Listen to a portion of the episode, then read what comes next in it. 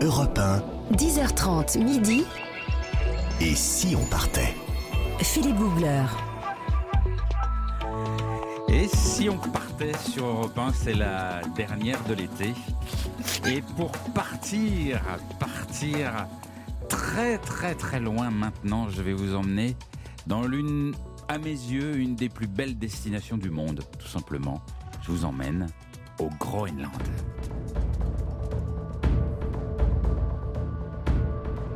Alors le Groenland, c'est, c'est le monde de la glace, le lieu où naissent les icebergs, le pays des chiens de traîneau et des phoques, un pays immense qui fait euh, quatre fois la France, mais peuplé de seulement 57 000 habitants.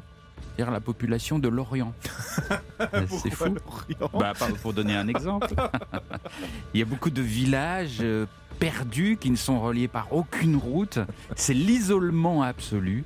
Et c'est une très belle aventure que nous commençons maintenant, avec bien sûr mes, mes fidèles compagnons de voyage, taillés pour la glace et les froids extrêmes. Il y a bien sûr ma reine des neiges, Nathalie Corée.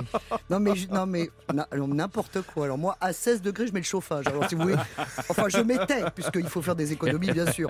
Mais euh, non, non, écoutez-moi. Alors là, le grand froid. Déjà, vous m'avez fait le coup l'année dernière. On avait fini en Sibérie. Oui, Alors écoutez, chaque fois, on finit dans un truc. C'est pas pour moi ça. mais c'est les plus beaux paysages. Oui, mais écoutez, on va manger du phoque et tout. Mais bon, c'est euh, oui, mais c'est bon. oui, bah oui, vous allez C'est la nourriture Bon. ordinaire là-bas. Bon, je rends hommage quand même à tous ces hommes et ces femmes aux moustaches gelées. Enfin, surtout les hommes, évidemment. Euh, il est capable de construire un igloo en pleine tempête, de faire du feu juste avec deux glaçons. C'est le MacGyver du froid, Jean-Bernard Carrier, du guide Lonely Planet. Bonjour. Bonjour mon cher Philippe, bonjour à toutes et à tous. Et puis tout à l'heure, à partir de 11h, nous rejoindra notre bon samaritain, celui qui veille sur notre bonne santé partout dans le monde. Christophe Mercier nous expliquera comment revenir en bonne santé du Groenland. Il faut être prudent. Jean-Bernard, on fait un point sur euh, la carte, parce que tout le monde ne va pas au Groenland? Où est-ce que c'est? C'est pas si loin. Alors ça va pas être si compliqué que ça, il suffit de lever la tête vers le nord. Oui, tout vrai, simplement. tout droit. Dans la région de l'Arctique. Euh, si vous voyez l'I- l'Islande, bah, c'est encore au-dessus de l'Islande. Ouais. Voilà, donc c'est Oui, l'Islande, c'est la Méditerranée à des- côté. oui, on peut dire ça exactement. Euh, direction le pôle Nord, tout simplement. Alors, faut savoir que c'est une c'est une île qui est recouverte de glace, donc euh, avec deux océans, un de chaque côté. Il y a d'un côté l'Atlantique Nord et de l'autre l'océan Arctique. Et justement, vous l'avez dit, quand on regarde la carte, c'est une immense tache blanche, ce Groenland. Car la plus grande partie de, est recouverte d'une énorme calotte glaciaire. Donc les gens vivent, ces fameux 57 000 habitants, l'équivalent de la population de l'Orient, ils vivent dans des tout petits villages, là où la, là où les, les- la glace ne prend pas en fait. Ça Plus- laisse pas beaucoup d'options. Plutôt sur les côtes. Plutôt sur les côtes et au sud-ouest, Voilà. qui est la région la plus, disons, la moins englacée. Très bien. L'aventure au Groenland commence maintenant. Et si on partait Voyager avec Philippe Googler sur Europe 1.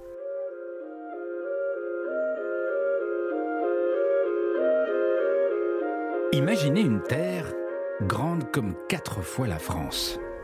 Une terre très au nord, battue par les vents et les tempêtes. Une terre glacée en forme de cuvette, une immense cuvette. Et dans cette cuvette, depuis la nuit des temps, il neige. Il neige encore et encore. La neige s'accumule. Elle devient glace sur des épaisseurs colossales. Des épaisseurs inimaginables. À certains endroits, plus de 3 kilomètres. 3 kilomètres de glace à la verticale. Vous êtes au cœur de l'Inland 6.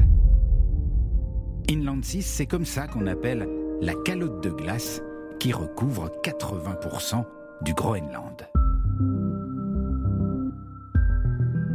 L'Inland 6, c'est un endroit incroyable.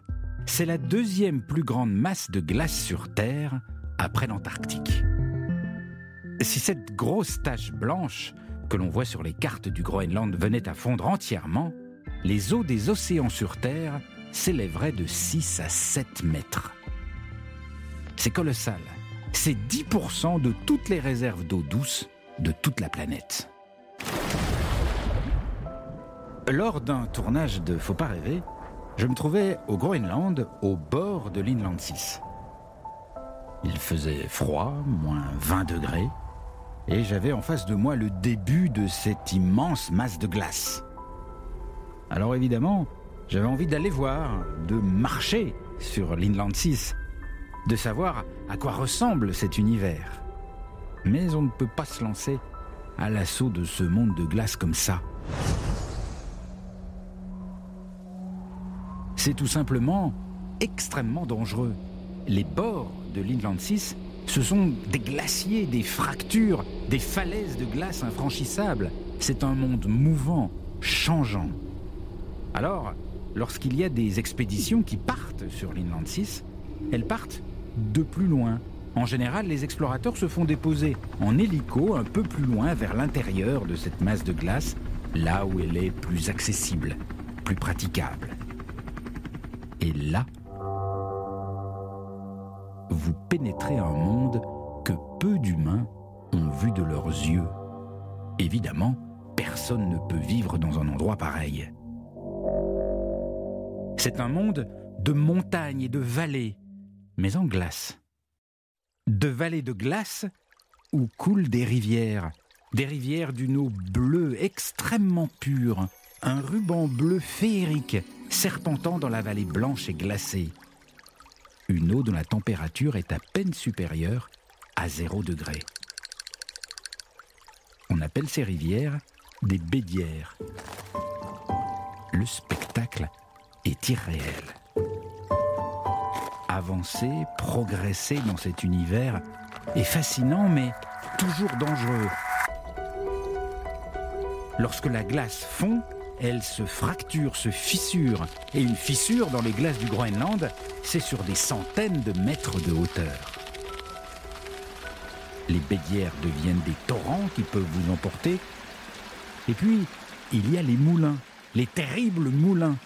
Un moulin, c'est comme un puits que l'eau a creusé dans la glace et qui tout à coup peut vous faire chuter à l'intérieur de la montagne de glace à des profondeurs insondables.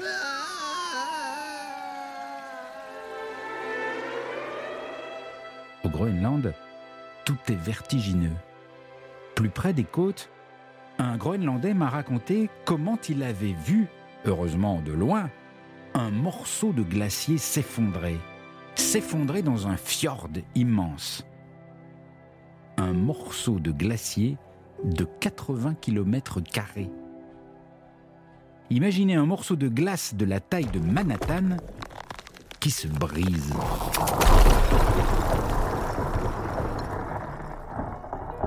Une fois brisé, cela donne naissance à des glaçons, mais des glaçons gigantesques. Des glaçons qui deviennent, une fois dans la mer, les icebergs. L'Inland 6 groenlandais, c'est sur la Terre comme une autre planète. Une planète effrayante, hostile, aux dimensions dantesques, mais sublime et fascinante. Europe Et si on partait? 1, Philippe Googler. Voilà, plus de Groenland dans un instant. Nous allons découvrir les gens qui vivent autour de cet Inland 6 dans un tout petit instant. Et c'est un sacré voyage. Et nous explorons le Groenland aujourd'hui sur Europe 1 jusqu'à midi. Et pour l'explorer, quelqu'un d'assez étonnant euh, qui s'appelle Jackie. Jackie Simoud. Nathalie, vous qui n'aimez pas le froid, vous n'auriez pas pu l'épouser parce que il, je vais vous Mais expliquer. qu'est-ce que vous en savez Mais, Mais- Jackie et moi, on se connaît très bien Mais depuis je vais très vous, allez voir, vous allez voir. Oui. Il est savoyard, donc jusque-là tout va bien. Mais oui. Mais ça fait 47 ans qu'il habite au Groenland. Oui, bah, il vient me voir de temps en temps. voilà, c'est tout point. Et comme il n'est pas dans la demi-mesure, pendant 20 ans, il s'est installé au nord du Groenland. Oui, bah écoutez, on se réchauffait comme on pouvait. on avait nos petites astuces. Il s'est installé dans la baie de Disco, où il a créé là-bas une agence de, de voyage. C'était un sacré pari. Et puis depuis 27 ans, il est redescendu un peu au chaud. Il est au sud du Groenland. dans, un petit, dans un petit village de 120 personnes. Mmh. Et c'est là qu'il savoure sa retraite depuis deux ans. Bah oui, ça on le comprend. hein. oui, ça. Moi j'en rêve personnellement. Bonjour Jackie. Bonjour, bonjour. Bonjour Jackie. Bonjour. Vous avez une sacrée vie quand même. Vous vous êtes retrouvé au Groenland à la suite d'une d'une expédition en bateau avec des copains là-bas dans les années 70 et en gros vous êtes le seul qui a oublié de rentrer. Et, et moi, moi tout de suite j'aimerais bien savoir à quoi il ressemble votre petit village de 120 personnes où vous passez votre retraite au sud du Groenland. Comment? Ah bah je recommence. Bonjour Jackie. Bonjour Jackie. à quoi il ressemble votre petit village au sud du Groenland là où il y a 120 habitants? Oh bah c'est tout au fond d'un fjord. C'est un, c'est un, c'est pas vraiment un petit village 100% groenlandais. C'est un, c'est un, c'est une ancienne euh, petit village qui s'est formé après par, euh, autour d'un, d'un, aéroport américain euh, qui s'est fait pendant la deuxième guerre mondiale. Ah et, maintenant tous le- tous les transferts euh, par avion suivant le sud du Groenland se font par là. Ah d'accord, ok. Donc vous habitez près d'un aéroport pour votre retraite. Oui, mais Oui, désaffecté. voilà. Enfin la retraite. euh, Comment? La retraite, je la fais au Groenland, et un peu au Danemark, et puis un peu en France. Ah d'accord, oui, vous ne descendez jamais au sud de la France, vous ne supporteriez pas la température. J'ai l'impression que vous nous entendez pas très bien. On va peut-être euh, essayer de régler ça progressivement. Euh, là, on a parlé beaucoup de la, enfin j'ai parlé de la, de la calotte glaciaire il y a un instant, en essayant d'en raconter euh, l'univers. Personne ne, ne vit vraiment là-dessus. Donc où sont exactement les, les, les Groenlandais, surtout sur les côtes? Oh bah, la calotte glaciaire, la calotte glaciaire fait c'est 90% du pays hein, Mm. jusqu'à jusqu'à 1000 jusqu'à 1000 mètres d'altitude et euh, les, les, les, les- le pays est peuplé seulement sur la côte, mais on a, on a juste la, calo- la calotte d'air chez nous.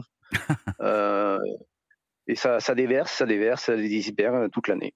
Alors quand vous dites ça déverse, il faut imaginer qu'en fait la, la calotte, comme il continue à neiger, elle continue à, à s'épaissir et ça pousse, ça pousse avec le poids sur les côtés. Et quand vous dites ça déverse, ça veut dire que ça déverse de la glace dans la mer, c'est ça que vous voulez dire? Oui, c'est-à-dire c'est la, la, la- la glace, c'est- les précipitations, c'est la pluie, l'eau, l'air qui, qui, qui tom- tombe chaque année sur, le sommet et puis qui, qui commence à travailler vers le bas. Et après des milliers d'années, la, pression est tellement énorme que, ça pousse sur les côtes et ça fait descendre, sortir les icebergs, euh, se, se casser dans les fjords. Voilà. Et donc c'est comme ça que naissent les icebergs. Euh, ça, un- Et donc autour de vous, il y, a, il y a des icebergs dans ce village? Ben, nous, autour de nous, on a, on a, on a un, glacier qui s'appelle le Croc, qui déverse euh, 200 000 tonnes de glace par jour. Et il est juste à 20 km de chez nous. Alors nous, on, fait, on fait des balades en bateau avec, les clients l'été là-dedans. Vous faites des balades en bateau au milieu des icebergs. C'est super dangereux, ça, de faire des balades en bateau au milieu des icebergs, parce que les icebergs fondent, il y a des morceaux de glace qui tombent. C'est quand même risqué, non?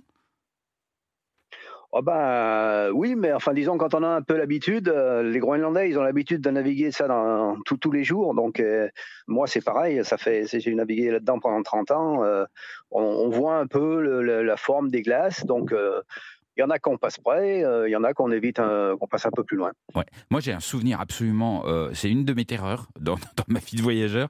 Parce que, bah, faut imaginer, les icebergs, c'est des montagnes de glace, ça monte jusqu'à 200 mètres de haut. hein, c'est, gigantesque. Donc, c'est des, énormes glaçons dans la mer. Et quand vous passez à côté avec un bateau, ce que vous faites, euh, Jackie, quand il y a un morceau de glace qui s'effondre, qu'est-ce qui se passe? Non seulement il faut faire attention à ne pas être sous le morceau de glace, mais surtout, il déclenche une énorme vague, ce morceau de glace. Et donc, si vous êtes avec un petit bateau, c'est, ça- c'est, c'est un tsunami qui vous fonce dessus. Oui, mais euh, c'est comme je vous disais avant, on, on, on- on- on se garde toujours une distance. euh, là où il y a les gros icebergs, la distance, on la garde un peu plus long. Et là, c'est tout petit petit morceau, on peut s'approcher plus près, c'est tout. hein. Mais c'est rare, c'est rare, c'est rare, c'est rare, mais enfin, ça arrive jamais. C'est très très rare qu'il Ouais. arrive quelque chose. quoi. Ouais. Alors, vous, êtes, vous habitez au sud du, du Groenland. Bon, c'est des régions qu'on connaît mal. hein. Quelle est la différence entre le sud du Groenland et le nord du Groenland au niveau ambiance? Oh, le sud, du- moi j'habitais euh, 20 ans dans le nord, dans la baie de Disco, sur l'île de Disco. Euh, disons que le nord, c'est plus euh, rocher-rocher. euh, les distances entre villes et villages sont, sont, sont beaucoup plus grandes.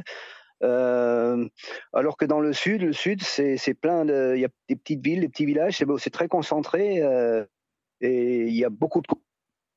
il y a du vert. D'ailleurs, il y a de l'élevage de moutons dans le sud du Groenland. Euh, il y a des très hauts sommets. C'est un c'est un paysage très très contrasté et, ce qui est bien, c'est que les distances entre ville et village sont pas très grandes, donc ce qui est beaucoup plus facile de se déplacer. Et de faire de la randonnée, surtout de la randonnée. Donc le sud est plus relax. Après, il faut, faut, faut se signaler qu'au Groenland, il n'y a généralement pas de route entre les villes et les villages. Et c'est pour ça que les déplacements sont très compliqués. Donc on se déplace par bateau quand il y a la mer, ou sur la glace quand il y a de la glace, ou, en avion, ou à pied. Les, les déplacements en Groenland, c'est toute une organisation. Oui, ben nous, au Groenland, tous les gens, comme vous avez une voiture en France, euh, nous, nous, on a un, petit bateau, une petite embarcation, une barque. Euh, il n'y a pas, de route entre entre ville et village. Seulement, seulement quelques voitures dans les dans, dans les villes elles-mêmes. Euh, donc c'est le c'est la barque, le bateau pendant l'été, et autrement c'est l'hiver, c'est l'hélicoptère, la motoneige. c'est une vie complètement différente. On va continuer à la découvrir avec vous jusqu'à midi sur Europe 1. A tout de suite. Europe 1, 10h30 midi. Et si on partait? Philippe Googler. Nous sommes au Groenland ce matin sur Europe 1 avec euh, Jackie Simoud, savoyard d'origine mais installé au Groenland depuis 47 ans. Je suis avec mes petits camarades, évidemment, Nathalie Corré et euh, Jean-Bernard Carrier. Alors, euh, Jackie, on était en train de parler des, Groenlandais, on est, en train, de découvrir qu'il y a très peu de routes au Groenland. Donc on se déplace, vous disiez, en bateau ou en hélicoptère, etc. Mais, comment on fait quand on doit aller chez le médecin ou qu'on a un problème de dents un peu sérieux? Comment ça se passe? Ah ben quand euh, au Groenland c'est un peu spécial. Il faut vraiment pour bien être soigné, euh, que ce soit soit pour les maladies, soit pour les dents, euh, il faut, faut habiter dans une ville. Autrement, quand vous habitez dans un petit village, c'est hyper difficile. les déplacements, donc l'été, on vous amène au docteur, c'est en bateau, ou si c'est vraiment urgent, c'est en hélicoptère. Et en plus, quand c'est l'hiver, il y a beaucoup, s'il y, a du mauvais temps, et eh ben, vous pouvez attendre plusieurs jours avant, avant, avant d'être transporté à l'hôpital. Ah d'accord. Donc il faut s'organiser pour avoir une rage de dents faut la prévoir. ouais. Et alors, comment ils font les, les, les élèves, par exemple, pour aller euh, au lycée? Euh, Répétez votre question, j'entends mal. Euh, les, les, élèves, comment ils font pour aller au lycée? Les quoi? Les élèves, les, les, les, enfants, les, jeunes. Les, ah, les, élèves, les élèves. Oh, pardon. Oh, oui, oui, oui. Excusez-moi, je vous entends mal. Euh, ben, les élèves, eh ben, dans, disons que dans les petits villages, euh, comme comme chez nous, là, il y a deux villages l'un à côté de l'autre, euh, l'un de 120, l'autre de, 30 habitants.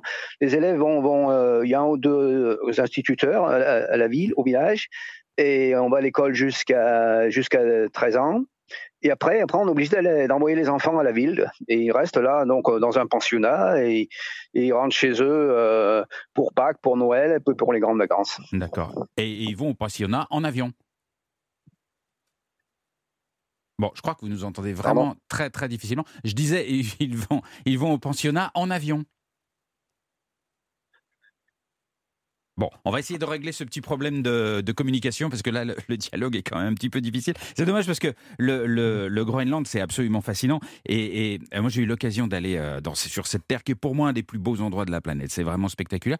Et, quand, vous allez d'un village à l'autre, euh, que la mer est gelée, vous êtes, vous passez sur la mer, et donc soit vous passez en scooter des neiges, soit vous passez en, soit, chien de traîneau, soit en chien de traîneau. C'est quand même la seule solution écologique que j'entends. Oui, mais bon, le plus pratique, euh, c'est ah souvent le, chien, le, la motoneige ou la voiture des fois, ah parce que la voiture peut rouler sur la glace.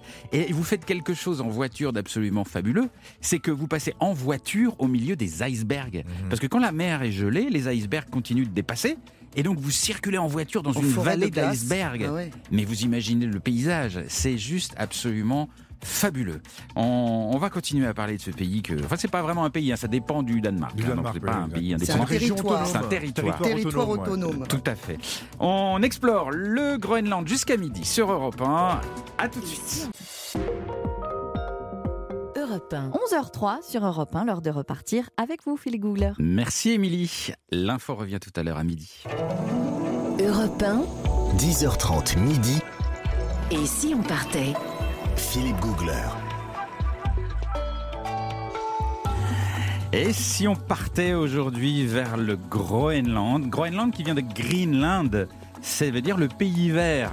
Alors qu'en franchement, il est loin d'être totalement vert, il est surtout couvert de glace. 80-90% de la surface de ce territoire est recouvert d'une énorme couche de glace qui peut faire 3 km d'épaisseur, je ne sais pas si vous imaginez. 57 000 personnes qui vivent au milieu de tout ça, les Groenlandais.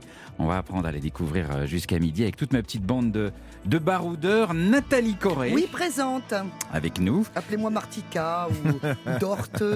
Torte Torte. C'est qui Torte Bah, tout ça, ce sont des, des prénoms euh, groenlandais. Ah, Torte Non, pas Torte, Dorte. Dorte Dorte, avec un D, comme Jean-Bernard Carrier du guide Lonely Planet. Eh ben écoutez, euh, on va aller voir les icebergs, mais vu de dessous. Vu de dessous, oui, dans oui. l'eau Ah oui, oui, oui, oui, croyez-moi. toute cette route. On va se geler. oui, je vous le confirme. Christophe Mercier, bonjour. Bonjour Philippe, bonjour à toutes et à tous. Vous êtes microbiologiste et hygiéniste. Alors aujourd'hui, ne nous abandonnez pas, on a besoin de vous parce qu'on est dans des conditions extrêmes. Puis c'est la dernière, ce serait C'est la dernière. Ce serait dommage, hein. Philippe, Philippe, si je vous dis moins 18 degrés, vous pensez à quoi? Il fait froid. Il fait froid. Congélateur. Ouais, oui, Bravo, congélateur. congélateur, Oh, évidemment. congélateur. Eh bien, je vais vous apprendre aujourd'hui à survivre dans votre congélateur. Bah, c'est vrai que ça peut être utile. Moi, je me suis déjà mis dans le lave-vaisselle à cause de Ouais. lui, parce qu'il m'avait dit qu'il fallait tout passer au lave-vaisselle. Donc moi, je suis Mhm. enti- entièrement entré dans le lave-vaisselle. et aujourd'hui Nathalie va nous dire qu'elle est givrée. Pas mal, pas mal, Ça pas mal. pas nouveau. Il est très en forme. Ouais. Alors, ma chère Nathalie, Oui. après ce passage au lave-vaisselle, vous avez... parce Passons que- à table. Passons à table. On parce pas que... eu le temps, oui. vous Miam avez- miam. Parce qu'au Groenland, il n'y a pas beaucoup de légumes. hein. Bah, il n'y en a pas du tout, même tout est importé du Danemark. Donc Mm. comme ça, c'est réglé. Alors, euh, bah, écoutez, je vais vous souhaiter Kasuta. Kasuta, ça veut dire santé. Ah, Et ben Kasuta. santé, c'est pas pour boire, mais c'est aussi pour manger, parce que c'est très important la cuisine. On va plus particulièrement s'intéresser à la cuisine, s'intéresser à la cuisine des Inuits. Ah. Alors ne nous voilons pas la face. Les garçons, c'est un régime à base de protéines, de gras et de féculents. Oui. Et contrairement à ce qu'on pourrait penser, les maladies cardiovasculaires sont très rares au Groenland. Ah ouais. Et l'explication se trouve évidemment dans la nourriture. Alors qu'est-ce qu'on mange? Du poisson, du phoque, la baleine, du morse. Voilà, tout ça c'est très riche en acides gras non saturés, en oméga 3. Il s'agit du bon gras pour le fonctionnement de notre corps. Bon, en même temps, il faut l'avaler. hein. Ça c'est un autre problème. Voilà, amis végétariens, mais bon appétit. Alors, Ah, c'est vrai que si vous, Autrefois- si vous aimez les légumes là-bas, c'est une catastrophe. Ah ben, les importent et ça coûte une fortune. Bah, bien sûr. Alors, autrefois, c'est vrai que le peuple inuit redoutait la famine plus que tout, et chacun devait contribuer à la survie de tous. Donc, forcément, on va cuisiner ce qu'on trouve. Bon, je vous rappelle que Esquimau veut dire mangeur de viande crue. hein. c'est Ah. un petit indice. Ah, je savais pas Oui, ça. tout à fait. Alors, euh, bon, bah, vous mettez vos anoraks et puis vos kamiks. hein. Vos kamiks, c'est vos bottes. Mhm. Et puis, on va sortir pour tenter de trouver quelque chose. Alors, qu'est-ce qu'on peut trouver? Eh ben, on va trouver, on va tenter l'expérience de la moule sous glace. Ah oui, Alors la moule sous glace, ce n'est pas la moule congelée, euh, Christophe. C'est euh, pour trouver ces moules. D'abord, on va se mettre à quatre pattes sur la glace. hein. D'abord, il faut être très prudent évidemment, savoir patiner avec les genoux. Et attention parce qu'on peut quand même tomber dans la mer gelée. hein. Et si la, la glace cède, c'est extrêmement dangereux, bien sûr. Mm. Alors là, évidemment, euh, entre deux blocs de glace, faut savoir que ça crée des petites fissures où là, l'homme peut s'engouffrer. L'homme pêcheur de moules. Mhm. Et là, il va aller chercher les moules. Alors, rien n'est stable à ce moment-là, parce que quand on se trouve dans cette crevasse, c'est très dangereux. Alors, pourquoi, me direz-vous, on va aller chercher ces moules et pourquoi les moules ne sont pas totalement gelées, Eh oui. voire glacées, Hmm. voire complètement congelées, donc mortes de froid, évidemment Eh bien, parce que, vous, vous le savez, parce que vous êtes des grands aventuriers, parce que la glace, elle est gelée, mais en dessous, la mer, elle est à 1 ou 2 degrés. mais oui. Voilà, donc c'est pas complètement gelé. Voilà, pour le, le produit moule, vous voyez, pour le produit Mm. moule. Mmh. Donc, euh, alors évidemment, là, euh, alors la, la Vous voulez teinte, dire que la moule est à l'aise la, moule, la moule est très à l'aise. Je sentais qu'à la dernière, ça allait beaucoup, euh, ça allait beaucoup vanner. Alors, euh, il faut savoir que en Arctique, euh, les, les coquillages et les crustacés grandissent très lentement dans cet environnement à 1 ou 2 degrés, bien évidemment. Donc là, ce qui fait que le goût est très prononcé. Donc évidemment, il y a très peu de moules. Bon, ne nous leurrons pas, nous allons pas faire un festin de moules, mais il n'empêche qu'on peut manger ces moules et ces moules sont très très goûtues, C'est vrai. goûteuses. Je les ai Oui, goûtés. Vous avez goûté et vous confirmez. Et je confirme, c'est délicieux. Et c'est des moules bleues. Oui, bleu, bleu, bleue. bleu arctique. Oui, oui, oui. C'est très chouette. Eh oui. Alors, bon, euh, peu- pas à pas, évidemment, c'est la dernière. Bon, alors évidemment, il fallait que je vous trouve un truc euh, plus ou moins Burke, même si on a dit pendant quand même toutes nos émissions, on ne dit pas Burke, on est toujours le Burke de quelqu'un. Mhm. Donc voilà, il faut toujours tout goûter. Alors là, j'avais le choix, évidemment, entre le foie de phoque cru hein, ou la graisse de beluga fer- fermentée longtemps, donc c'est-à-dire presque moisie.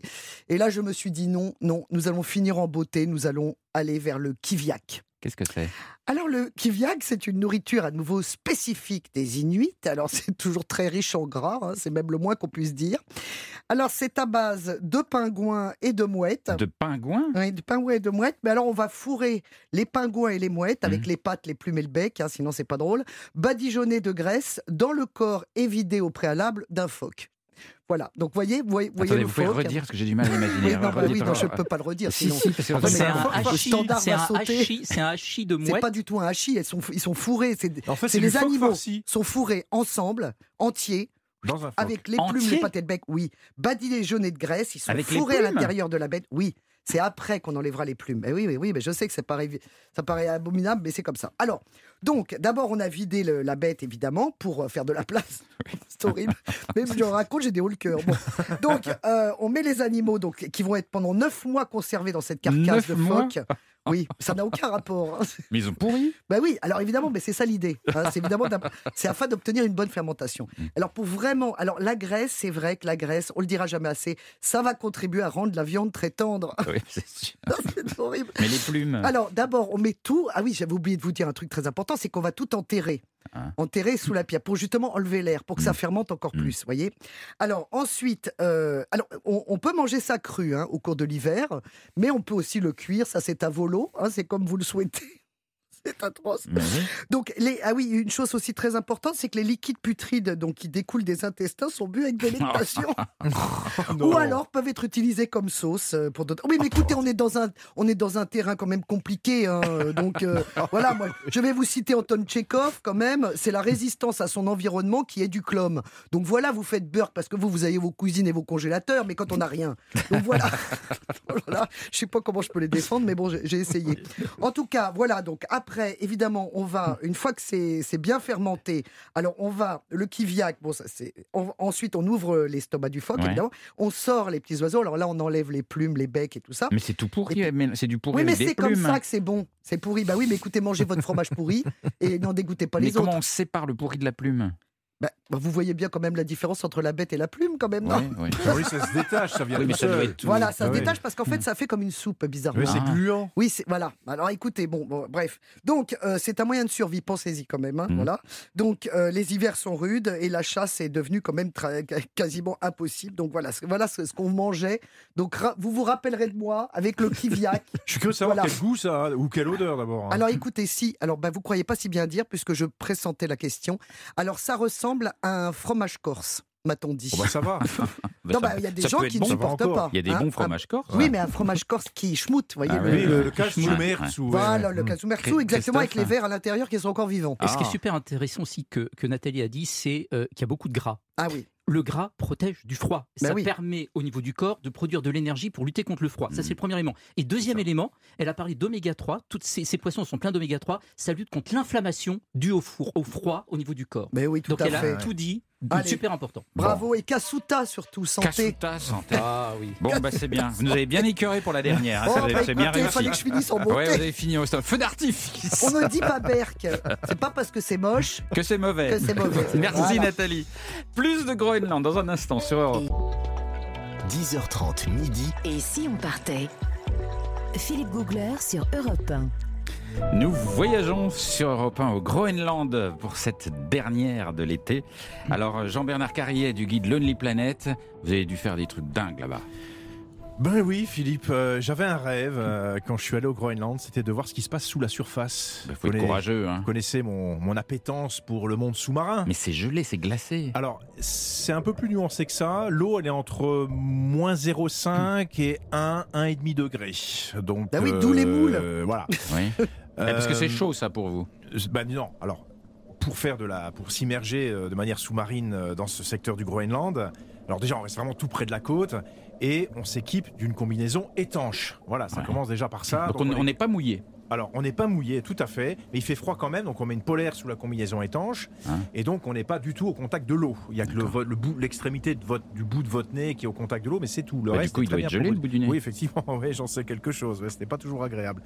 Alors, quel est l'intérêt, vous allez me dire, de, qu'est- pourquoi je- qu'est-ce que je voulais aller voir Oui, je sais sous pas. la Je sais surface? pas. Peut-être pour Suicide. pécho les filles. ou, le, ou le suicide carrément. Ou, ou venir, ou faire le fanfaron à la radio. Même Oui, pas, c'est ça. même On a donné, on a donné non, quand non, même non. trois, trois Non, possibilités. il y a- franchement, c'est le côté esthétique qui m'a complètement emballé euh, quand on est sous la surface. Parce que les fameux icebergs dont vous avez parlé, Ah oui, ils sont en dessous. alors à la, à la surface, c'est un dixième hein, à la surface. Alors évidemment, ils sont beaux, ils sont déjà spectaculaires à la Ah oui. surface, mais sous l'eau.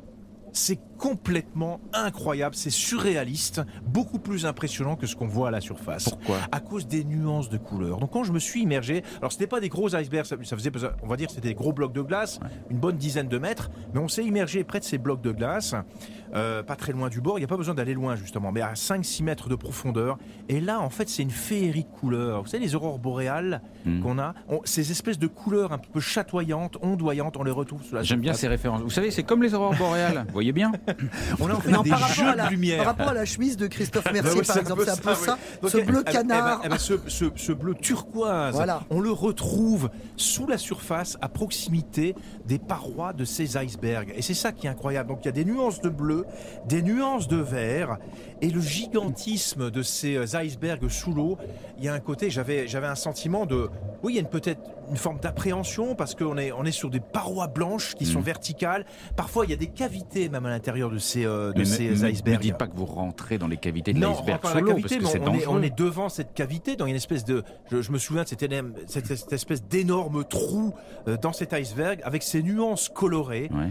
Euh, L'ambiance aussi qui est très particulière. Il y a une espèce de, de silence aussi. C'est pas comme sur un récif corallien où la vie est grouillante. Mm. Là, une espèce de silence absolu. En même temps, cette cathédrale de glace immergée. Il y a des poissons? Alors justement, j'en viens. Alors ce que j'ai vu euh, sous l'eau, euh, ça renforce encore ce côté esthétique. C'est des laminaires. Ce sont des algues avec des longues qui font euh, des sortes de longs rubans, un petit de couleur un petit peu euh, marron. Et en fait, on plonge, on passe à l'intérieur de, de ces laminaires et on voit les icebergs se, se profiler, le, le- le bas des icebergs. Pareil, c'est une ambiance incroyable. Et puis ce que j'ai vu aussi à un moment donné, euh, le, le- le guide de plongée me, tape sur l'épaule, il me dit Eh, tourne-toi, regarde, et il me montre quelque chose. Ce quelque chose, vous savez ce que c'était? Ça s'appelle un ange de mer. En Oh. fait, ça ressemblait à un petit mollusque, mais sans carapace, un mollusque euh, un peu transparent, translucide, avec quelques petits reflets euh, euh, bleutés, euh, marron et jaune. Donc c'était très étrange. Gros, ça petit, tout petit, 3 à 5 cm à peu près. Donc c'est très particulier. Et ça se dandine comme ça, flotte comme ça entre deux eaux. Et c'est passé à côté de nous, à côté de la palanquée. Et ça, c'est une. Enfin, c'est tout petit, Et mais c'est extraordinaire. Et c'est un ange de mer. Non, mais quand ouais. vous avez vu la Vierge, par contre, vous êtes remonté là, non? C'était pas le, le délire des profondeurs. Non, mais j'ai adoré cette séquence euh, immersion euh, au Groenland parce que bah, c'est tellement inhabituel. Mm. Ça change complètement des autres plongées que j'ai pu avoir dans le monde. Et je retiendrai à jamais cette espèce d'univers, j'allais presque dire minéral, euh, Mm. parce qu'il y a, y a une ambiance qu'on retrouve à nulle, part- nulle part ailleurs. Ouais. Ben oui, c'est fascinant. Je vous écoute avec fa- fascination parce que déjà vu d'extérieur, les icebergs, c'est impressionnant, mais j'imagine sous l'eau. C'est dix fois plus impressionnant. Et, et les, et les icebergs, on les approche. Ils sont. Il y a- un côté addictif, c'est-à-dire qu'on a envie d'aller les toucher, Oui. on a envie de monter dessus, on a envie d'y aller, mais il faut pas. Non, parce que c'est non. dangereux, la glace ouais. s'effondre, etc. Et un iceberg qui est- pas trop gros, par exemple, si vous montez dessus, eh ben, il peut se retourner. Parce que tout d'un Il coup, fait le culbuto. il fait le culbuto Ouais. parce que le- vous changez le centre de gravité et, et vous pouvez très bien vous retrouver dessous. Tout à fait. Et c'est pas, c'est pas agréable du tout, hein, franchement. Mais je vois pas surtout l'intérêt d'aller toucher les icebergs, moi personnellement. Enfin, sans, sans être une grande écologiste, je me dis, mais comment on, on propose aux touristes d'aller toucher les icebergs? Bah non, parce que c'est très dangereux. On touche Non, pas. je on vois pas l'intérêt. icebergs. Bah, surtout, voilà, je vois pas l'intérêt, visuel et esthétique. Ouais. Je voulais quand même dire, euh, il y a, heureusement qu'il y a un animal que j'ai pas croisé dans les eaux du Groenland, Ouais. mais les plongeurs, certains plongeurs essayent de le rencontrer, c'est le requin du Groenland. Vous savez qu'il Ah fait, oui. 7, il fait 7 mètres de long Le fameux. Et il dévore des ours blancs euh, qui sont dans l'eau, Ah ou bon voir des, des, des, des rennes ou des choses comme ça Ah quand oui, ils tombent dans la flotte. ouais. Ça, c'est Ouais. le requin du Groenland. Je suis bien content de pas l'avoir de pas l'avoir vu. Lui. Ouais, absolument. Ja- Jackie, euh, Simon, vous êtes euh, en ligne avec nous. On vous a retrouvé après un petit, petit souci technique. Oui, oui. Euh, je rappelle que vous êtes installé au Groenland depuis euh, 47 ans. Euh, on, on vient de parler des, des icebergs et de la fascination Oui. qu'ils qu'ils qu'ils déclenchent. Il y, a, il y a quelque chose dont j'ai pas parlé avec vous euh, tout à l'heure. C'est, c'est alors ça, les icebergs, c'est dans la mer, mais sur la terre, 80% du Groenland est recouvert de glace. Co- comment c'est marcher sur cette glace au milieu du Groenland? Quand on accède à la calotte glaciaire, quand on réussit à aller dessus, co- co- comment on fait pour y marcher, pour y avancer et qu'est-ce qu'on voit? Ah bah, sur, la, sur la calotte glaciaire elle-même, euh, On peut marcher vers, vers le milieu, disons, le- le plus dangereux, c'est c'est sur les côtes, enfin c'est sur les côtes, Sur là le où les, surtout le, non, là où les, les glaciers se déversent, parce que là c'est comme, c'est comme si c'était, il y a, y a y a un courant qui fait descendre euh, la, la glace vers, vers, vers les fjords, donc là, là c'est impossible. Alors il faut trouver, pour, pour, pour euh, accéder à la calotte glaciaire, il faut trouver des endroits en dehors de ces fjords, où il y a tout de même des crevasses, parce qu'il y a toujours le mouvement, et une fois qu'on est à peu près, je sais pas, une cinquantaine de kilomètres sur, sur, sur la calotte glaciaire, à ce moment-là, c'est, beaucoup plus euh, plat, beaucoup plus. euh, Il y, a, il y a pratiquement plus de crevasses. euh, donc là, là, là, il n'y a aucun problème pour se, pour se déplacer. euh. Et donc, vous avez. les, les- les locaux ne vont jamais sur la, la calotte glaciaire. Jamais. Euh, nous avons, c'est seulement les expéditions. Ouais. Et, et alors, c'est quelle ambiance quand on est là? Parce que j'ai- j'imagine, moi, de la glace, des crevasses, des failles, des fissures, des vallées profondes, euh, des rivières bleutées. Il y a, il y a aussi, je crois, des, les, les montagnes qui sont sous la glace, elles, elles dépassent aussi des fois de la glace. Oui, c'est ce qu'on appelle les Nunatak. Les Nunatak, c'est des donc c'est c'est des, c'est des montagnes qui dépassent, qui, qui sortent, euh, qui sortent de la glace. Des petits, alors il y a des petits sommets. euh, c'est surtout sur une cinquantaine, centaine de kilomètres des côtes. Alors là, là c'est c'est comment c'est merveilleux à voir.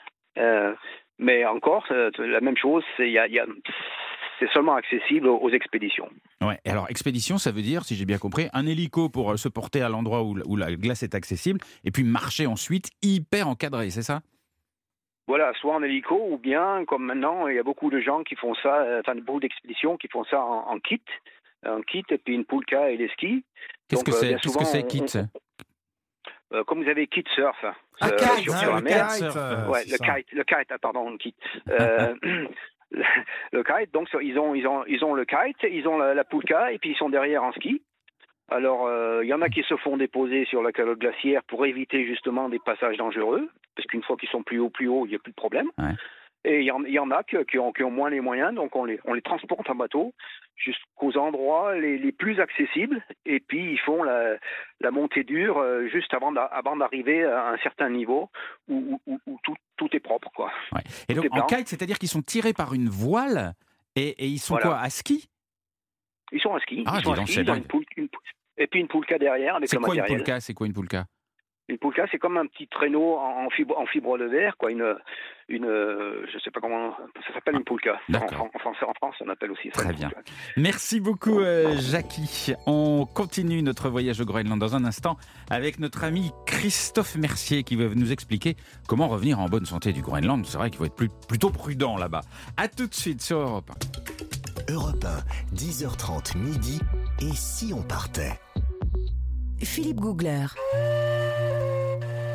Et si on partait très au nord, au Groenland sur Europe 1 Très au nord, mais pas si loin que ça. hein. Vous faites un petit avion vers euh, Copenhague, Tagadec, soin, hop, un petit coup d'avion vers le Oh Groenland. là, la facture carbone. Je vous fais votre note.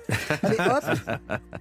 Et euh, non, non, mais c'est pas si loin que ça, c'est pas le bout du monde. Et alors qu'on change complètement de, de planète. Euh, mon cher Christophe, Oui, mon cher Philippe. on peut pas partir là-bas sans un minimum de précaution Sur un pull, Ah non, au moins. on peut pas partir On là-bas sans un minimum de précaution. Vous savez qu'en hiver, il fait quand même une moyenne de moins 25 degrés. Oui, bah c'est Le normal. plus chaud, c'est 1 degré, le plus froid, c'est moins 40. Oui. Donc, euh, on se situe quand même dans une température qu'on va appeler extrême. Donc, il faut savoir se protéger, c'est absolument indispensable, parce que dans ce froid extrême, c'est super dangereux pour notre corps, qui n'est pas habitué à ça. Donc, voici mes dernières astuces pour ne pas revenir, cette fois-ci, sous forme de surgelé en France. Mais ça conserve le froid pourtant. Alors, oui, euh, le froid extrême quand même, Philippe, euh, euh, par définition, c'est que le froid ressenti est au, au moins de moins 18 degrés. C'est le congélateur. C'est-à-dire que le froid qu'on ressent, que le, corps ressent, doit être de moins 18. Et en dessous de moins 18. C'est là où on est dans du froid extrême. Ça, c'est la définition du la froid définition extrême. du froid extrême. D'accord. Donc, à partir du moment où. Alors, quand on parle de froid ressenti, c'est parce qu'il y a le vent. Et vous savez, on vous dit la température est de moins 10, mais le froid Sans le ressenti. facteur vent. Le, le froid ressenti est de moins 18. Mm. Donc en fait, ce qui est important, c'est d'être dans cette notion de froid ressenti. Alors la notion de froid ressenti, qu'est-ce qui se passe? Nos vaisseaux sanguins se contractent Oui. et au bout du compte, tout est moins irrigué au niveau du corps. Donc on va être fatigué, on va avoir une sensation de, de lourdeur Et, euh, Et de froid. et de froid, oui, bien sûr. Et, et, et, puis, euh, euh, l'ensemble de notre système immunitaire, ben, il est un peu en berne, et puis on va pouvoir contracter n'importe quelle infection, en plus de l'effet direct du froid. Ah. Et alors, que- quels sont vraiment les, les- les risques du, du froid extrême? On en a deux, mon capitaine. Le premier risque, euh, c'est l'hypothermie. L'hypothermie, c'est le froid qu'on va ressentir et Ouais. qui va générer tous ces symptômes. Donc les symptômes, c'est les frissons, euh, la confusion mentale, euh, la peine à se mouvoir et aussi la somnolence. Vous Ah savez, ouais dans, les, dans les films, souvent, on vous dit mais ne t'endors pas, tu as froid, mais il faut pas t'endormir, c'est important. Vous savez, Ouais. pendant plein de films. Et oui, c'est hyper important parce que euh, on- on- le corps, en, se, en somnolant, il se défend plus. Donc Ah. ça, c'est important. Mais est-ce que c'est une belle mort Excusez-moi pour la question. Merci on m'a toujours dit que c'était une, émission. très belle Philippe, mort de mourir de froid. C'est Philippe, Oui, la dernière émission. C'est la dernière émission, mais le but c'est pas de mourir. hein. Vous Non. savez, on a une vie après, après, euh, je vous assure. Donc, le Donc j'ai pas ma euh, réponse. non, c'est pas une belle mort parce que vous êtes en train de euh, mourir euh, refroidi de partout et, et- et tous les organes en fait, ils vont globalement se solidifier, et éclater. Les Ah. cellules vont éclater les gens- autres. J'aurais pas dû poser cette question. Vous posez, Excusez-moi. vous posez une question. Oui, vous je sais posez pas ce qui m'a pris, Vous regrette. posez une question, j'ai une réponse. Je regrette. Si jamais on est dans l'hypothermie, il faut s'abriter si on peut. Euh, il faut bouger toujours. Il faut se sécher si on est mouillé. Et il faut se réchauffer et boire chaud. Ça, c'est hyper important. L'hypothermie, on lutte par de la chaleur exter- externe et de la chaleur interne. D'accord. Le deuxième élément vraiment, vraiment, vraiment important, ce sont les gelures. Alors, les gelures, la définition, c'est quoi? C'est une destruction de nos cellules. Mm. C'est une brûlure par le froid. Qui n'a pas été en plein froid? Ah Il oui. s'est retrouvé avec la peau complètement craquelée, les lèvres, les lèvres craquelées. Donc, on est en train, nos cellules sont en train d'éclater. On a tendance à faire quelque chose qu'il faut surtout pas faire, c'est frotter pour se réchauffer. Ouais. Ouais. Alors ça, il faut jamais faire, Ah bon? Ah bon? parce que vous allez au contraire faire éclater instantanément les cellules. Ah. Donc il ne faut jamais frotter pour se décongeler. On Ça c'est un élément important. Euh, euh, il faut se dégeler. Alors se dégeler. Les petites chaufferettes. Ah oui, ça Vous c'est très les petites bien. chaufferettes, c'est Dans les très gants bien. et les chaussettes. oui. Dans les gants, les chaussettes, en avoir toujours. On les, on les active quand on a besoin. Et puis aussi sous l'eau. Mais Les attention, chaufferettes, pour ceux qui connaîtraient pas, c'est Ah oui. des petits sachets qu'on emmène avec soi et lorsqu'on craque. secoue, on craque. on les craque, on les chaud. secoue Ouais. et, et ça, ça fait de la chaleur. Exactement. Et on peut les régénérer dans l'eau bouillante et les Mm. réutiliser plein de fois. Et puis un autre élément important, euh, c'est les dégeler, se dégeler les mains sous l'eau. Mais attention, l'eau froide du robinet suffit. L'eau froide du robinet est à moins 15, moins 20 degrés, ah, moins 15, à 15, 20 degrés. Mm. On peut avoir un petit peu d'eau tiède, mais on dépasse jamais 30 degrés, c'est-à-dire une eau qui a la température de notre peau. Si on met les mains qui sont avec des gelures sous l'eau chaude, Ah vous faites tout éclater. Ah là Ah. là. Oh, mais quelle Bah, horreur. c'est-à-dire, on a- on a- quand on se balade près des icebergs, on a rarement un robinet à portée de main. Ben hein. non, absolument. C'est, c'est un tout- thermos Mais on a un thermos d'eau et Ouais. c'est pour ça que on, on- on peut se, se- se dégeler un petit peu avec cette eau chaude et avec ces chaufferettes. Mais attention, si on va vers un robinet euh, et qu'on va dans un abri, pas d'eau chaude. Ouais. Alors, qu'est-ce qu'on emmène comme vêtements? Alors là, ça va être simple. Je vais le rappeler très rapidement sur la technique de l'oignon. On l'a déjà Ouais. vu. Trois Ouais. couches, un t-shirt proche du corps. Une couche polaire pour avoir chaud, mais surtout, surtout, surtout, surtout, le coupe-vent. Ah oui. Alors le coupe-vent, c'est ce que les agences de voyage vous donneront. Parce qu'on n'est pas sûr de ce que vous avez mis euh, en dessous. Au-dessus, vous aurez ce coupe-vent qui à la fois tient chaud, Mmh. mais surtout est imperméable et n'a pas de couture pour éviter que le vent ne passe à travers le corps parce que c'est le vent qui va transporter le froid. Ouais. Donc le coupe-vent est extrêmement euh, important. Évidemment, on rajoute des gants. Ouais. Euh, et ça aussi, j'en avais déjà parlé. On préfère les moufles parce que les, les doigts sont les uns au contact des autres, donc se permettent d'avoir chaud. Ils sont pas séparés. Ouais. Euh, et, et- et puis évidemment, on n'oublie pas la tête. Ben oui, c'est l'occasion de sortir son joli bonnet. Plus que le bonnet, la cagoule polaire. La Ah, cagoule oui, polaire. la cagoule polaire, bah, Jean-Bernard connaît bien, c'est vraiment ce qui englobe la totalité du corps, euh, englobe la bouche, le nez, et on n'a plus que les yeux euh, Mm. qui dépassent. Euh, la cagoule polaire, elle est imperméable, elle tient chaud, Mhm. et évidemment, elle va couper du vent. Il faut pas oublier que la majorité de la perdition de la température, c'est par la tête et par le cou. Donc la cagoule polaire, une écharpe et un masque de ski, c'est important. Et on complète par quoi? Une crème UV. Ah. Et oui. Sous la cagoule? Oui. Et ça, c'est quelque Sous chose d'important. Sous la tout? Cagoule, Ah oui, parce qu'il y a toujours des UV qui peuvent passer Ah. au niveau des yeux. Donc la crème UV. Bon, Dans bah, les tu- yeux. Non, autour des yeux. Autour des yeux. Une Merci, merci Christophe pour tous ces bons conseils. On a pris des notes, on a été très Ouais, sages pendant là, que vous parliez. très studieux. hein. Dans un instant, la Gazette Ah, du Groenland. la dernière. La dernière de la Aïe, saison. aïe, aïe, aïe, aïe. La Gazette du Groenland tenue par Nathalie Correa. Tout de suite sur Europe 1. Europe 1, 10h30 midi. Et si on partait? Philippe Googler. Nous sommes parmi les glaces du Groenland. Mais il y a quand même des habitants, 57 000 habitants, Oui. sur une surface grande comme quatre fois la France. Des habitants perdus qui ont une actualité. Mais bien évidemment. Alors déjà, bon, je vais vous demander ce que c'est que le cunite. Le cunite, c'est une pratique. J'ai peur. Non, non, Tout le monde pense à la même chose, personne n'ose le dire. Pas du tout. Ah, je Euh, sais pas. On pense à rien en fait. On sait Donc pas. c'est une pratique. Alors un indice, je suis moi-même philamatologue. Pêche Ah au bon moule, Non, pêche au moule, pêche au moule. Ah, pas du tout. Non. Bien Philamatologue tenté, mais pas du tout. Zéro. Christophe, zéro. Euh, vous, rien. Rien. Eh ben écoutez, le cunite, c'est le bisou esquimau. Hein bah oui, comment euh, bah vous, vous, vous connaissez pas le petit Avec bisou le nez, esquimau avec Bah le oui, nez. avec Ah, le nez. avec le nez. Mais ouais, oui. ouais, ouais, ouais. Et la science, la philamatologie, c'est l'étude des baisers dans le monde. Alors bien sûr, vous pensez bien que ça, c'est passionnant pour nous. Alors, au quotidien, il faut savoir que les Inuits sont plutôt discrets. hein. Pas de baisers sur la bouche, de démonstration de sentiments. Ce sont des gens très pudiques. Alors c'est vrai que nous, on a dévié le truc en disant le bisou esquimau, c'est avec le nez. Pas du tout. Ah bon? On ne se frotte pas le nez, c'est pas du tout ça. C'est bien plus euh, subtil que ça. En fait, c'est du reniflage. C'est-à-dire que, en fait, ça qu'on se se passe en trois temps de chaque côté. Alors, on applique en fait le, Hmm. on écrase son nez sur la joue euh, de son, de la personne qu'on veut saluer. En fait, pour la saluer, on la renifle. Donc ça fait 1, 2, 3 à droite, 1, 2, 3 à Un, deux, gauche. trois coups de nez Avec, avec votre nez, vous écrasez la joue de l'autre, comme Hein. ça, en fait, vous reniflez. Voilà, c'est une, c'est un reniflage. En même temps, pourquoi, me direz-vous? Parce que je sens que ça vous passionne. C'est parce que les Inuits, eh ben, normalement, évidemment, quand ils sont, euh, ils, pourraient s'embrasser sur la bouche, ou etc. Mais seuls le nez et les yeux sont apparents, puisqu'avec le froid qu'il fait. Eh oui. Voilà, donc on utilise euh, ce qu'on a. Donc, comme la bouche est là, Ah. donc on utilise son nez. Et en fait, on s'écrase le nez sur l'aile du nez de l'autre.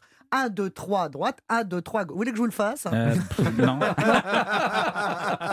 mais, pourquoi? Bon, mais écoutez, je ne sais pas, je trouverai bien quelqu'un qui Mais veut bien très intime en fait. C'est Oui, très- c'est vrai. ouais, ouais. C'est du reniflage. Non, mais vous savez qu'au au départ, donc euh, il y a très très très longtemps, nous n'étions pas là, mais en fait, le reniflage, c'était important pour savoir si la personne à qui vous parliez était en bonne santé. Ah. Donc en fait, c'est pour ça qu'on se reniflait. Ah, c'était un détecteur de Ben maladie. Mais vous En savez, il y, a- y plein en- de civilisations En qui même se temps, reniflent. nous, on se dépose de la salive sur les joues, c'est pas mieux. Ah bah non, c'est hein. surtout moins bien, vous allez Ouais, me dire, c'est ouais, beaucoup moins bien. moins Et bien. Christophe, quand même, Oui, effectivement. mais on détectait la maladie, mais en même temps, on l'attrapait. Bah oui.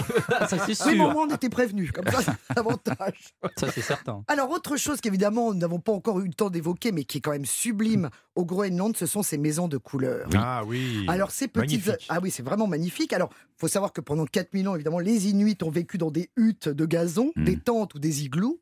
Et euh, depuis le XVIIe siècle, eh ben, sont arrivées ces constructions de maisons qui, qui venaient en kit d'ailleurs de, de Scandinavie. Et euh, les Inuits les ont peintes. Et alors, chaque couleur indiquait la profession de la personne. Oui, c'est vrai. Ça, c'est quand même une Comme- idée géniale. Comme en France au Moyen Âge.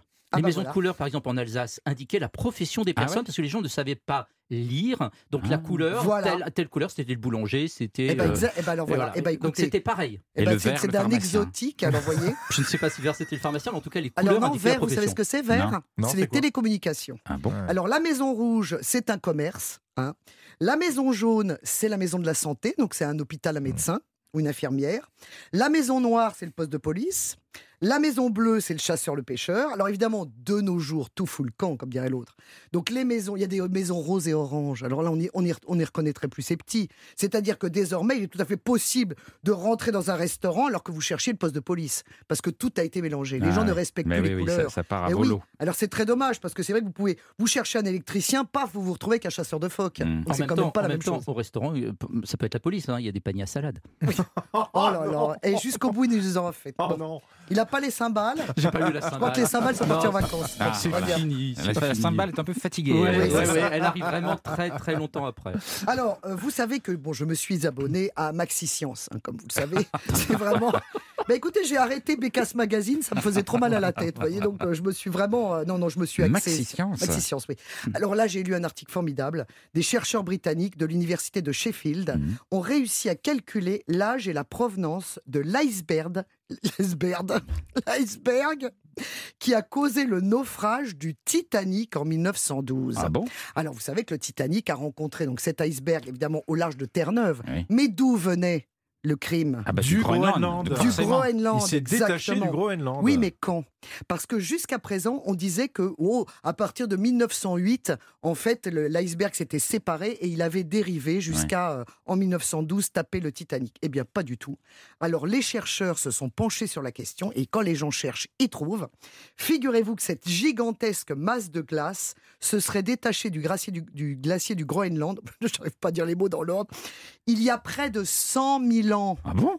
Alors, ça change un peu tout quand même dans les calculs, vous voyez. Mais ça change quoi 100 en 000 fait en vrai à l'histoire? Rien du tout. Bah, ça change tout parce qu'effectivement, c'est- ça, ça Mais veut il dire dérive que. super lentement. Bah oui, fait. bien sûr. Oui, Donc mais à l'histoire du- de l'accident. Rien. Non, bah, à l'accident, rien. Mais simplement à l'antériorité du Ah truc. ouais, Et de la dérive justement de, de cet iceberg. Là, ils ont et en fait ils ont trouvé un modèle mathématique absolument spectaculaire pour calculer les itinéraires des icebergs n'importe où et en n'importe quelle année. Donc vraiment maintenant c'est formidable parce que justement évidemment on n'a pas parlé de la fonte mais enfin c'est quand même spectaculaire cette Mm. fonte des glaces. Donc forcément maintenant mais il y a plein de petits icebergs qui se promènent donc on peut les calculer, on peut voir d'où ils viennent et, et de combien d'années ils datent. Et, et où ils vont aussi. Et ouais. où ils vont, Ouais. bien évidemment, et c'est ça, évidemment, l'intérêt. Voilà, donc moi je dis bravo. Hein. Donc, euh, qu'est-ce que je voulais vous dire d'autre? Euh, bah écoutez, voilà. hein. Euh, qu'est-ce que- C'est bientôt les vacances. Euh, ah oui ah bah oui, bah oui, alors une activité, bah oui, parce qu'évidemment, vivre en, anorak et en moon boots toute l'année, bon, ça peut avoir son charme, évidemment, mais il faut adapter les activités.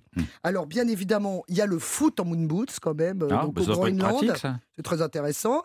Euh, ça a lieu toute l'année, bien sûr. Enfin, toute l'année, bon, tant, tant qu'il y a de la glace, évidemment.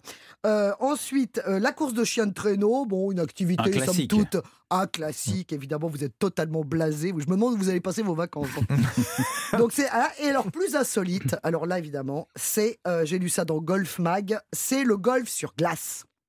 Alors évidemment, les golfeurs sont des gens un peu blasés parfois. Ouais. Et quand ils ont déjà fait le plus haut golf du monde, vous savez où il est? À La Paz. Ah, en la Bolivie. Bolivie. Bolivie, ouais. 4000 Ah, mètres d'altitude. À 3342 mètres plus exactement, donc le, le golfe de La Paz Mhm. en Bolivie. Le plus dangereux, c'est en Afrique du Sud, où il faut se faire déposer en hélicoptère pour aller taper son premier fille. Donc c'est vraiment, voilà. Quand on a fait ces deux-là, on se dit, qu'est-ce qui me reste? Eh bien, il leur reste le golf sur glace. Où là, il vous reste même le championnat du monde de golf sur glace. C'est un 36 trous, hein, ça, ça vous fait de belles jambes, sur l'île de Oumanak. Ah, Oumanak. Ah oui, Voilà. Oumanak, C'est une île ouais. magnifique. Voilà. Magnifique. U-M-M-A-N-N-A-Q, donc voilà, pour les, les mots croisés. Donc, depuis 1999, on vous dépose en avion, hein, déjà, donc bonjour la planète. Hein. On s'échauffe, et là, c'est un défi physique et mental, parce qu'il fait pas, pas moins de, il fait, il fait moins de 50 degrés. On l'a dit tout à l'heure, c'est absolument terrifiant. Donc là, évidemment, il faut que tous les golfeurs écoutent la, la chronique de Christophe Mercier, sinon ils vont finir congelés. On boit un petit whisky. Alors, bon, l'alcool est quand même très, très euh, limité hein, au Oui, Groenland. enfin, l'alcool, l'alcool est très mauvais Très quand mauvais, il fait bien froid, évidemment. ça déshydrate le corps. Et surtout que c'est fait avec de l'eau des glaciers de derrière les fagots. Bon, bref. Et ensuite, on s'échauffe, on prend des balles. La balle est rouge, hein, parce qu'histoire de la voir. Et là, on y va, c'est parti. Le terrain, évidemment, ne s'appelle pas le green, mais le white. mais, les, mais les trous, les, les balles tombent dans, dans la glace. ben oui, il y a des trous Dans qui sont faits avec des petits drapeaux. Hein Alors évidemment, par contre, vous ne risquez pas de la perdre dans un arbre. Bah non.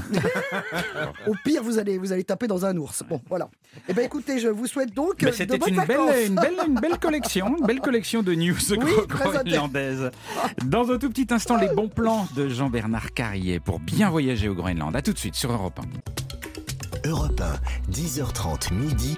Et si on partait Philippe Googler. Nous sommes au Groenland pour cette euh, dernière de l'été de Et si on partait? C'est à mes yeux une des plus belles destinations euh, qui soit sur cette planète. Mais c'est toujours un petit peu effrayant, Jean-Bernard, du guide Lonely Planet, parce que on a l'impression que c'est compliqué d'y aller, mais pas tant que ça. Alors, si, quand même un peu, parce que sur le plan pratique, alors effectivement, il y a quand même des aéroports inter- enfin, euh, Ouais. nationaux, internationaux. Il y a Kangerlussuaq et euh, Nuuk, la capitale. Kangerlussuaq. Ah, pardon, vous voyez. Attention. On peut y aller depuis Copenhague, Oui. donc il y a des avions, mais sur place ça se complique un peu parce que comment on fait pour aller d'une petite ville à une autre euh, Il y a des petits avions. Il y a des petits avions, voilà, c'est vrai, et même un ferry qui dessert en été, euh, Ouais. qui dessert, qui fait un peu, qui longe la côte. C'est pas très simple. Alors moi j'avais pris une autre option. Je suis désolé Nathalie pour le, mon empreinte carbone. Oh, J'avais fait une croisière. Oh, oui, la croisière. Êtes l'avantage allé de la croisière, icebergs. c'est que vous allez directement sur les principales attractions et vous avez des excursions inter qui vous permettent Ouais. effectivement de faire toutes les activités que vous voulez. Ouais. Euh, et puis la chance qu'on en a aussi quand on fait les croisières, c'est qu'il y a un guide, il y a des guides naturalistes à bord qui vous donnent un peu toutes les explications sur ce Mhm. monde assez fascinant. Voilà. Donc il y a les deux approches, euh, mais ça reste un petit peu compliqué. Ouais, ouais.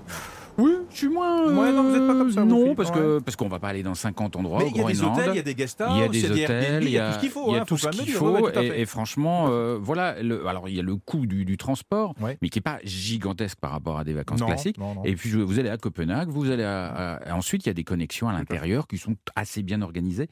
Donc je pense qu'il faut pas être effrayé par l'idée ne- du, ne voyage. ce qui peut être effrayant, c'est le mauvais temps. C'est-à-dire que en revanche, euh, On n'est prévoyez- jamais sûr de prendre le petit avion qui nous emmène Voilà, d'un point à ça- l'autre. Parce ça, que tout dépend de la météo. Absolument. Et ça, vous Voilà. pouvez être coincé plusieurs jours à un endroit. Ça, c'est vrai. Euh, qu'est-ce que, qu'est-ce que vous, qu'est-ce qui vous a marqué d'un point de vue humain là-bas? Mais moi, j'ai justement le côté euh, humain, ces fameux Inuits dont on a un petit peu parlé, ces 57 000 habitants. euh, Ouais. euh, pour moi, les Inuits, c'est un peu les Bédouins de l'Arctique. C'est incroyable cette adaptation qu'ils ont à leur, euh, à leur environnement. Il y a une vraie vie, une vraie culture. Et lors des fameuses excursions inter que j'ai pu faire, bah, j'ai rencontré ces fameux villageois. Ouais. Euh, et alors, les fameuses maisons euh, colorées dont vous avez parlé, Nathalie, bah, effectivement, c'est euh, ces petites maisons comme ça, elles sont amarrées à la roche. On dirait des confettis posés sur du carton-pâte, des petites pastilles colorées. Ça fait un gros Ça contraste fait décor, avec le, oui. Ça fait un vrai décor Ouais, de carton-pâte et ça contraste avec l'univers minéral qui est tout, Mm. autour, là, et tout, tout autour de la roche. Et au programme, justement, bah, j'ai dégusté, par exemple, chez les, chez les villageois, un café mic. Ah, le, la café fameuse- le fameux euh, euh, café chez l'habitant. J'en a pu rencontrer un chasseur de phoques qui a raconté un peu toutes ses aventures. Et puis, on a même fait un match de foot, le fameux match de foot avec les, les Moon Boots, avec euh, l'équipe du village. C'était très sympa. Mais Euh, pas aussi- de cunite, vous n'avez pas là, pratiqué ça, de a pas eu cunite. sur le nez. Ah bon Et puis aussi, alors j'ai oublié de dire aussi, les Inuits ont aussi un petit artisanat qui peut être intéressant. Voilà. Donc euh, euh, j'ajoute aussi qu'on est un peu déphasé parce que quand on y va l'été, euh, il n'y a pas de repère parce que le- c'est un peu la, la- il fait jour tout, tout le temps. Il ouais. fait jour Ah oui, tout le temps, donc c'est un peu déphasé. Le match de foot, on l'a fait à minuit par exemple, vous voyez, en plein Ah jour. ouais. Voilà. Et alors côté excursion terrestre, parce qu'on y va pour ça aussi. Complètement. Qu'est-ce que Alors- vous nous conseillez? Alors moi j'ai fait une randonnée pédestre qui m'a conduit à un glacier qui s'appelle le Equipe Sermia, c'est un glacier assez connu.